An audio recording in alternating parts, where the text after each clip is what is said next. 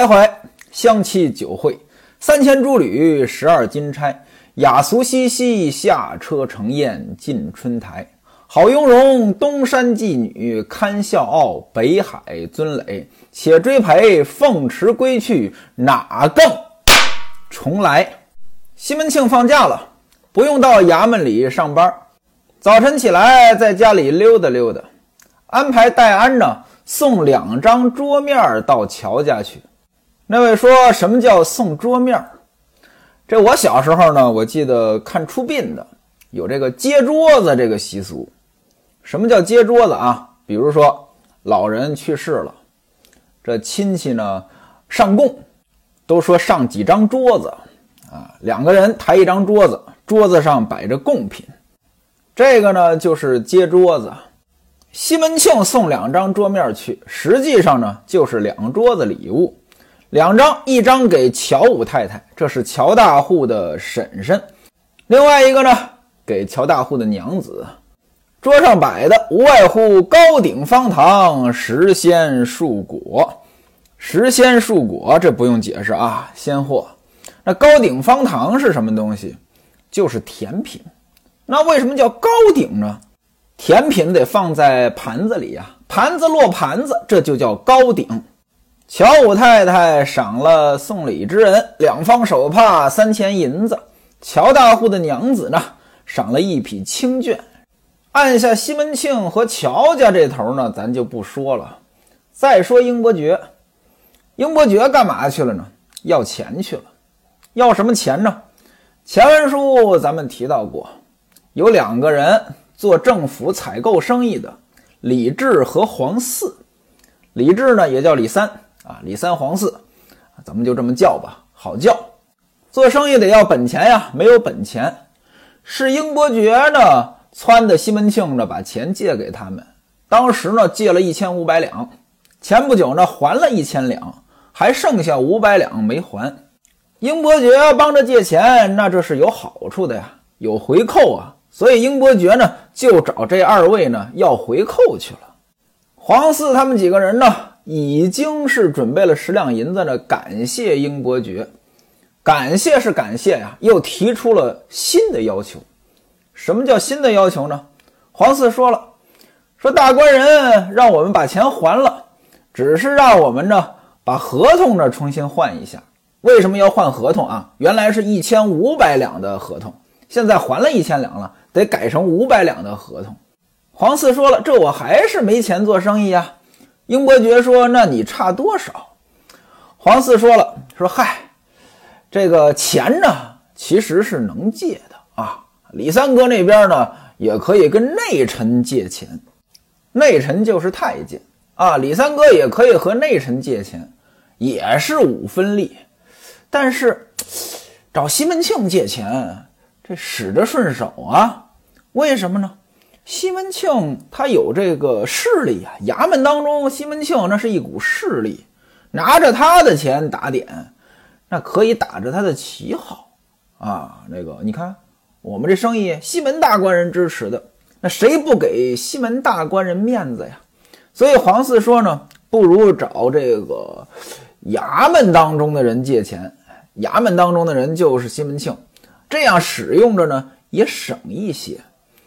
我们呢想着再借五百两，这样的话凑一块是一千两，利钱呢也承担得起。黄志这番话的意图很明确。那意思呢，就是让英伯爵呢再帮着找西门庆借钱。可您要是听过前文书，您一定有印象。当初第一次借钱的时候，西门庆可警告过。原文当中，西门庆说什么呢？只不叫他打着我的旗儿在外边东诓西骗，什么意思呢？钱可以借给你们，但你不能打着我的旗号。而刚才您听黄四这几句话，借西门庆的钱，其实就图了西门庆的旗号。而且当时西门庆跟英伯爵警告的时候，英伯爵呢一拍胸脯啊，哥，这事儿包在我身上。他们要敢在外边打你的旗号啊，我先就得管他们。你只管放心，但有差池，你找我算账。这是当时英伯爵打了包票的。现而今皇嗣当着英伯爵的面说要打西门庆的旗号，您听一听英伯爵是个什么反应？英伯爵听了皇嗣的话，低了低头，琢磨了琢磨，说：“没关系啊，这么着吧，如果说借钱这事儿我帮你办成了，你们怎么谢我？”原文写的是：“你伙计六人怎生谢我？”从这里呢可以看出来啊，这帮人呢合伙呢是六个人。黄四说了：“那我跟李三说啊，我们凑五两银子感谢你。”英伯爵一听呢，说：“嗨，别提五两银子的事儿啊！我跟你说吧，只要我出手，这五两银子用不着你出啊！我只要只言片语，替你们周旋周旋，这五两银子我就给你们省出来了。今天我老婆就在西门大官人家里喝酒，我今天不过去，明天呢，他请我呢。”到他们家呢，晚上呢赏灯，啊，你们两个人啊，明天呢准备几样东西。这头一个准备四样菜，第二个呢准备一坛金华酒，第三呢你们不要叫这个卖唱的，他们家里有李桂姐呀、吴银儿啊，还在他们家呢。你们到妓院当中呢，找六个吹拉弹唱的啊，弄个乐队啊。我带着这几样呢，给他送去。他一听是你们送的，准得安排人呢，把你们请过去一块儿过节。我在旁边呢，替你们说几句，这事儿就成了。让他再借你们五百两银子，这不就一千两了吗？这利钱嘛，一个月顶天三十两。各位您听听啊，原来说的是五分利，五分利那一千两一个月就是五十两的利钱。这个呢？说的是三十两，那英伯爵就替他省钱了呀。英伯爵说呢：“嘿，这个三十两你们总出得起吧？啊，怎么还拿不出三十两银子呀？就当你包了一个月的老婆了。”各位您听啊，英伯爵这真是拿了钱办事儿啊！你看我帮你们省利息，您要觉得英伯爵这能力就到这儿，那您小瞧英伯爵了。英伯爵呢，接着给出主意。告诉他们哪个地方呢还能省钱？英伯爵说：“常言道，秀才无假，妻无真。”这句话什么意思？秀才这个词儿呢，您不陌生，古代的功名。现在呢，咱们呃提起秀才来，仿佛觉得呢秀才没什么了不起的，什么穷酸秀才。其实呢，秀才在古代那可相当了不得。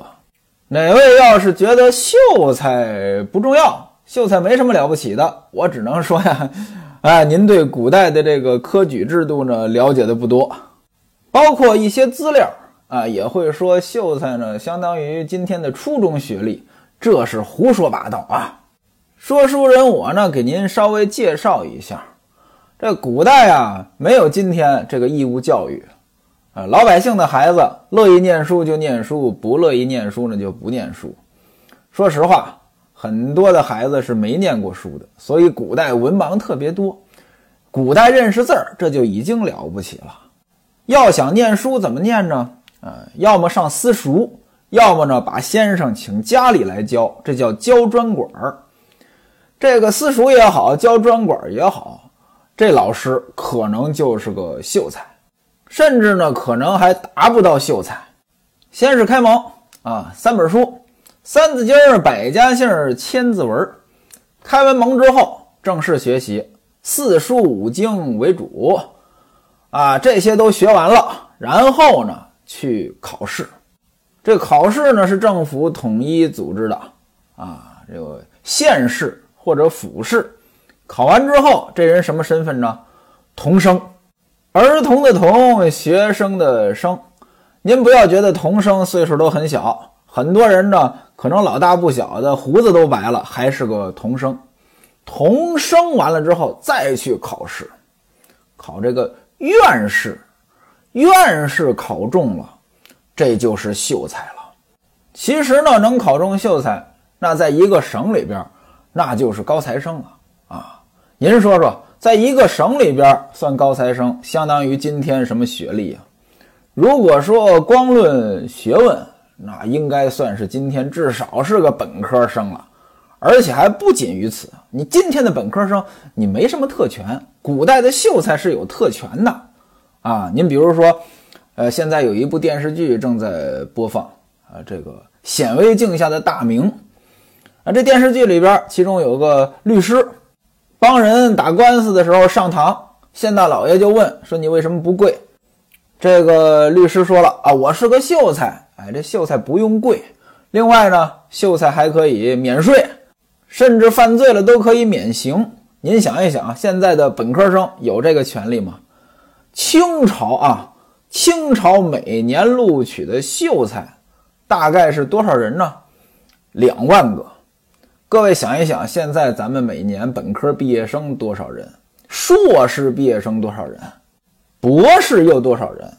按比例来讲啊，秀才跟今天的博士那也差不多。哪位要是听学徒我说过《古文观止》，其中呢有一回目“武帝求茂才一等诏”，这茂才就是秀才。为什么叫茂才呢？因为有个皇帝汉光武帝刘秀，为了避皇帝的讳，所以管秀才叫茂才。您想想，找秀才这都得皇帝下圣旨，因此呢，您千万不要小瞧秀才。秀才再考试参加乡试，考中了举人；举人参加会试，考中了呢是贡士。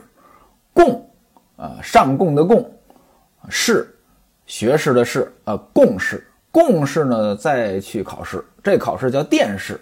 殿，金殿的殿，就是到宫殿里边去考。这个再考中了，这才叫进士。也就是说，呃，这个进士。那就是凤毛麟角的人物了。为什么这古代啊，很多人的名字都叫进呢？就是父母的愿望，希望考中进士。您比如说《水浒传》里边，九纹龙史进，《儒林外史》里边的范进，英伯爵说的这个秀才无假，妻无真。秀才无假，秀才呢，经过一道一道的筛选考试，所以秀才呢都是真的。那位说了，考试没有人作弊吗？当然也有，没有绝对的事情。但是在古代，科举考试作弊那可是大罪。您不能说绝对没有，但这里边水分是相当少的，就和今天高考一样。高考有人作弊吗？高考有没有灰色的东西？我觉得这或多或少都得有吧。但事实上啊。概率极低，高考的成绩那还是可以十分的相信的。秀才无假，秀才没有假的。漆无真呢？漆是什么东西啊？油漆啊，油漆是怎么来的？有一种树叫漆树啊，把这个漆树这皮一砍，这漆就流出来了。当然了，这种漆不能直接用，得掺一些东西。所以呢，漆的里边呢都要掺各种的东西。因此呢，漆呃没有真的，都掺了东西了。当然了，这种掺东西是应该掺的，只不过这里边说漆无真呢，就说的是很多的事情都得掺东西，都得掺假。那么秀才无假，妻无真的意思呢，就是哎遇到假东西很正常，就这么一句俗话。英伯爵为什么要说这句话呢？他在出主意啊。他说：“你们啊，这给政府采购各种东西。”你可以掺假呀，比如说这箱里边放点木头，蜡里边掺些柏油，谁去查呀？再说了，咱还不是打着这个西门大官人的名声啊啊，不图大鱼，只图浑水啊！借着西门大官人这名声，嘿，这事儿就好办了呀。各位您看啊，英伯爵那真是拿谁的钱替谁办事儿，呃，把这个利钱呃都给想到出处了。另外呢，西门庆给他的各种嘱咐，他拍着胸脯打包票说不会让人家借着你的名声。您看出来了，这就是放屁。英伯爵这个人人品当然是有问题了，办事儿呢是真不地道。按理说，西门庆对你那可是真不错了，你这么办事儿合适吗？可是，哎，在利益面前，友情在英伯爵的心里边那是一文不值啊。不过您要再看英伯爵对待办事儿啊，拿人家钱那办事儿真是出力，而且呢，确实给人家带来好处。这个呢，咱们不考虑背后的人品啊，事情的合理性，光就事论事呢，我想起一件事来，什么？在我们保险行业呀，啊，返佣是一种很让人烦的现象。什么叫返佣啊？因为卖保险的人啊，一般呢没有底薪啊，我没有业绩呢，就没有收入，那我也得活着呀，全靠业绩提成。可是有一些人呢，为了能签到客户的单子，就返佣。把提成返给客户，这叫返佣。返佣这个事儿呢，当然是违法的，不能干的。但事实上呢，这种现象不少。于是呢，有一些同行呢就觉得，哎呀，这事儿别人返我不返，我签不了单子，签不了单子，当然难受了，愤愤不平。甚至有时候呢，客户主动跟你要返佣，啊，该给不该给又很纠结。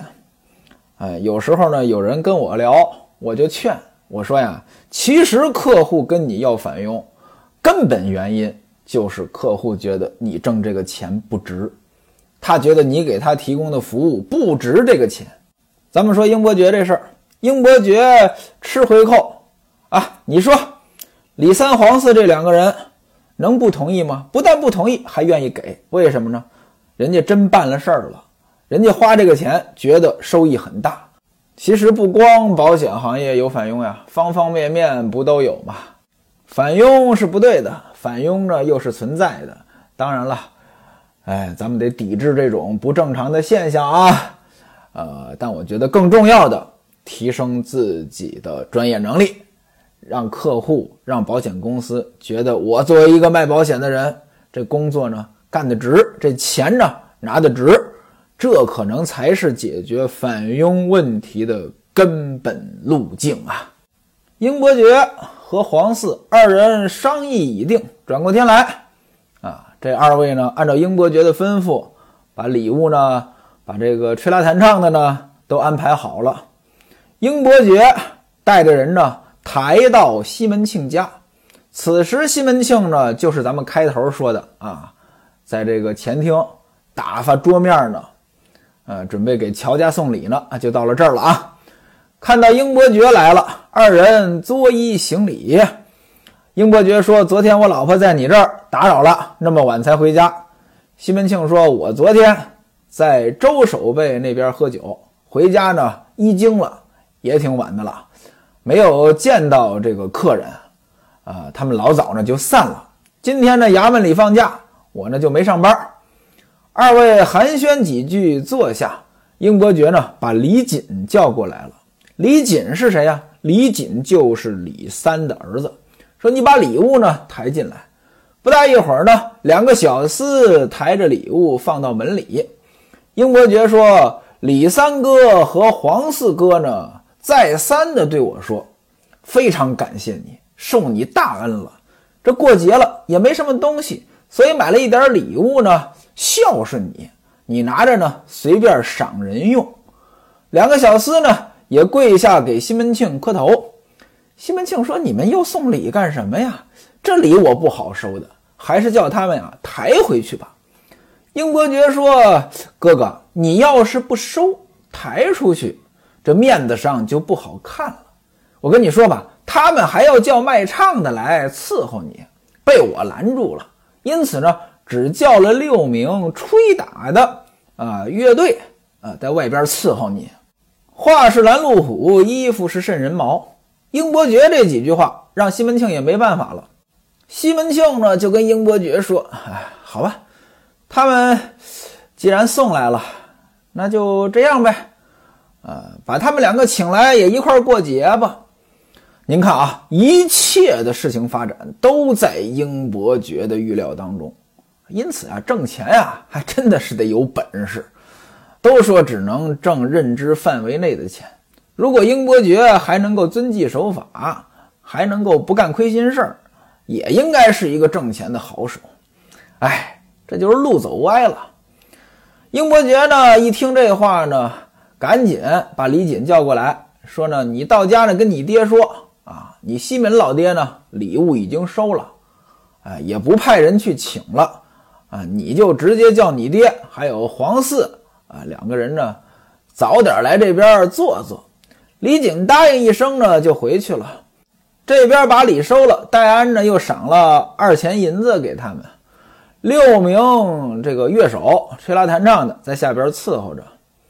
不大一会儿，齐同呢把茶端上来了。西门庆陪英伯爵喝茶，让英伯爵呢在西厢房里面坐着，问英伯爵说：“你今天有没有把这个谢子纯叫过来？”谢子纯就是谢希大。英伯爵说：“我早晨起来呢，那个李三，李三就是李锦的爸爸啊。李三呢就到我那边了，啊，让我呢把礼物给你送来。因此呢，我没有时间去找谢希大。”西门庆一听呢，吩咐齐同快请你谢爹去。不大一会儿，书童呢把桌子放好了，这个饭菜就上来了。两个人呢就吃，吃完了收拾下去。西门庆与英伯爵呢两个人是打双路下棋喝酒。英伯爵趁谢希大还没来呢，得把事儿先办了呀。啊，你不能当着谢希大的面说呀，这不好。就问西门庆：“我的哥哥。”李三、黄四二位还欠你多少钱？西门庆说：“还差五百两没还啊！这个把之前的合同收回来，再签个五百两银子的合同就是了。”英伯爵说：“要我说呀，你不如啊凑一千两给他们，以后呢利钱也好算，对吧？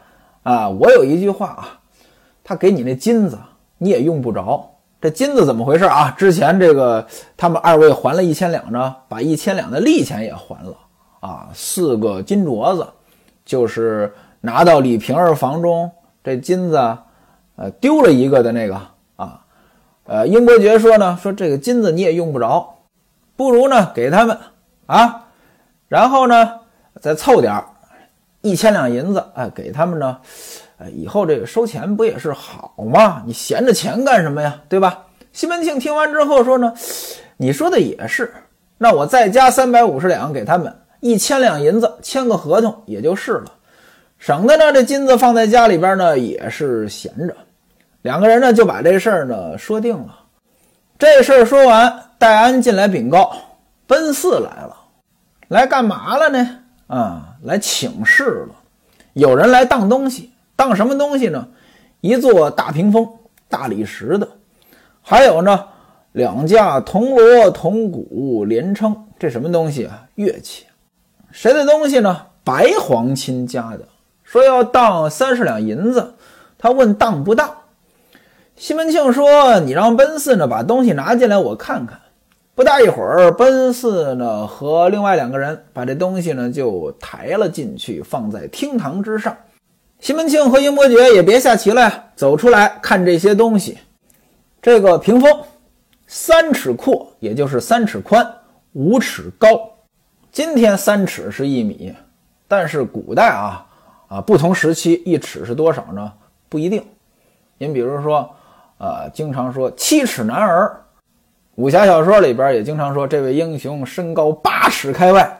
您要拿今天的这个尺的长度。三尺一米，身高八尺，那叫两米六了。这个呢，肯定不是正常人。三国时期啊，一尺呢和今天呢，二十四厘米、二十五厘米。那身高七尺呢，那也就是一米七到一米八之间，这就算高个了。你到宋朝，一尺呢三十一厘米多，不到三十二厘米。明朝呢？呃，不同的尺也不太一样啊，但一般呢，也就是三十厘米出头啊。那么如果说身高七尺，这就两米多了，那就一般人没有这个身高了。这个大理石的屏风三尺宽，那也就是不到一米；五尺高，那也就是一米五、一米六这么高吧。另外呢，这东西还是螺钿描金的。什么叫螺钿？螺，海螺，螺垫儿就是拿这个贝类啊，这贝壳，主要是这个夜光贝，拿它的这壳呢磨成各种造型，人物啊、花鸟啊或者各种形状，把它镶嵌在这东西的表面，这就叫螺垫儿。您哪位要是爱听相声啊，传统相声《夸住宅》啊里边呢，这各种摆设就提到了这个词儿。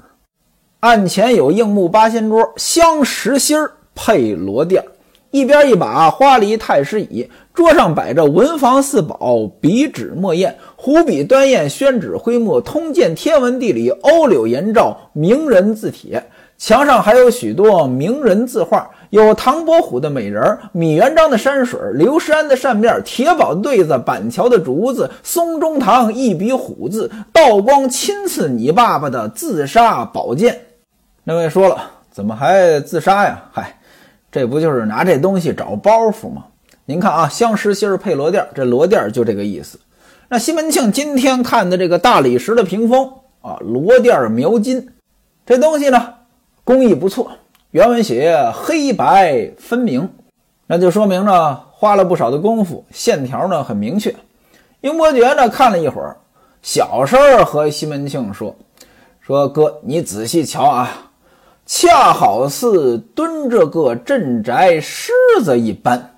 什么叫恰好似蹲着个镇宅狮子一般？哎，咱们这个古代的很多工艺品啊，包括今天也一样。”玩各种这个东西，它讲究一个天然的东西呢，有这个很形似或者神似的这种纹理。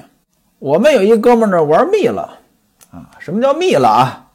其实就是那个松油子的化石啊，就这东西啊。玩这东西呢，有一次呢到他家，他正那个玩这些东西呢，他就给我们讲说：“你看啊，这东西你仔细看像什么？”看了半天，我也没看出来。他说：“你仔细看啊，像不像哆啦 A 梦？哎，仔细一看还挺像。哎，这样的话，这东西就值钱了。您看啊，就就就是讲究一个天然纹理呢，它正好像什么啊？您弄一块蜜了，哎，里边那个纹理，嚯，像个变形金刚，这也行啊，像个红烧狮子头，这也行。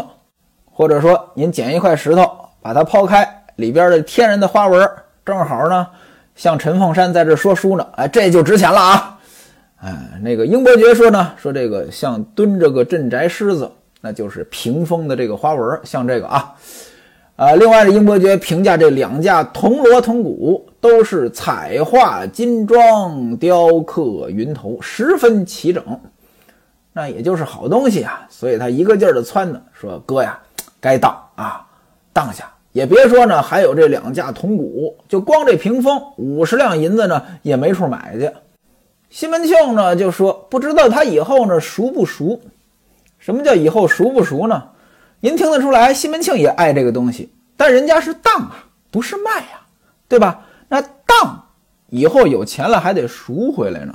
可是听西门庆这意思呢，爱上了，不想让他赎。”英伯爵一听呢，哎呀，我的哥哥呀，你放心吧，他肯定赎不了。